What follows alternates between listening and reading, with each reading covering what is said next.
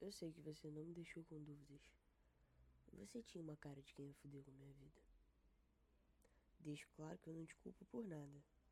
Mas doeu. Doeu quando eu percebi que a gente não ia dar certo porque fogo e gelo não combinam. Doeu porque te ver e não te querer é improvável, impossível. Doeu porque a gente tinha a noite toda para dar uma volta no ar frio e eu sabia o caminho, mas você não quis me acompanhar. Na verdade, não sei se foi isso ou se eu que tive pressa demais para te dar meu coração. E você não me deixou um barquinho de papel. Eu me afoguei no teu amor. Deixo claro que eu não te culpo por nada, mas doeu. Doeu porque eu nunca vi ninguém fazer tanto barulho no meu coração.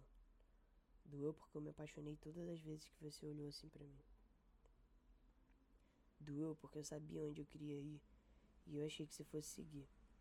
Fui ingênua, a gente tinha acabado de se conhecer e eu queria te levar para todos os lugares que eu já tinha ido.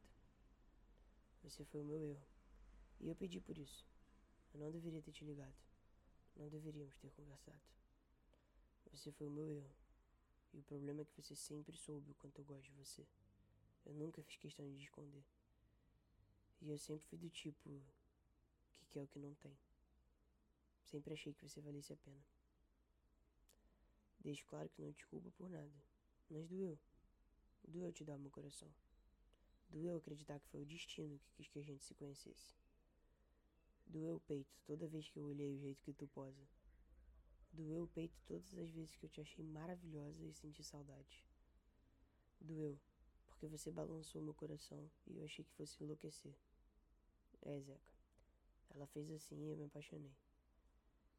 Deixo claro que eu não te culpo por nada. A dor é minha.